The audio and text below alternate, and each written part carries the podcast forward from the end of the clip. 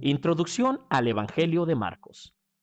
El libro de Marcos es el segundo del Nuevo Testamento, pero pudo haber sido el primer evangelio en ser escrito. Marcos vivió en Jerusalén con su mamá y conoció a muchos de los primeros seguidores de Jesús. Marcos también viajó con el apóstol Pablo.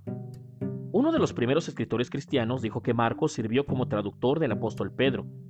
Tal vez fue entonces cuando Marcos comenzó a poner por escrito los relatos que Pedro contaba acerca de Jesús. Marcos probablemente escribió este libro durante un periodo difícil entre el gobierno romano y el pueblo de Judá. Los judíos odiaban ser gobernados por Roma, pero estaban temerosos de hablar contra el gobierno. Muchos no querían hablar abiertamente acerca de Jesús porque él había sido considerado enemigo de Roma. Pero esto no detuvo a Marcos a declarar que Jesús es el Hijo de Dios y su Mesías, el Rey elegido. El libro de Marcos describe cómo invitó Jesús a algunas personas para que lo siguieran, Juntos viajaron de sitio en sitio anunciando que el reino de Dios había llegado. Jesús sanó a mucha gente, incluso liberó a algunas personas del poder de los demonios. Jesús no fue como otros líderes religiosos de la época, no evitó a los enfermos o a quienes eran reconocidos como pecadores. Invitó a todo tipo de personas para que lo siguieran. Le perdonó pecados a gente que otros creían que solo Dios podía perdonar. Tampoco cumplió reglas religiosas que muchas personas pensaban que debería haber cumplido. Todo esto hizo que los líderes religiosos se enfurecieran, sintieran celos y comenzaran a buscar la forma de matar a Jesús.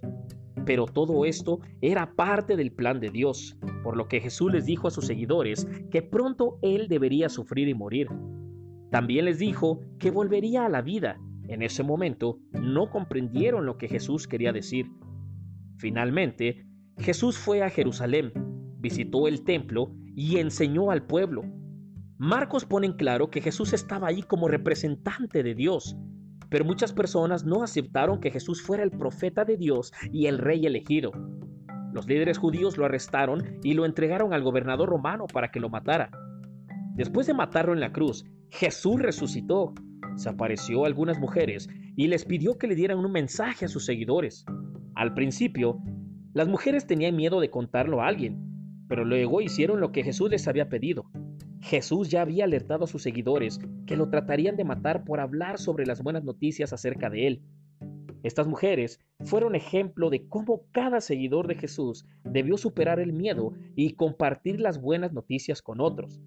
Algunas copias posteriores del libro de Marcos terminan con Jesús diciéndole a sus seguidores que solo hagan eso, compartir las buenas noticias.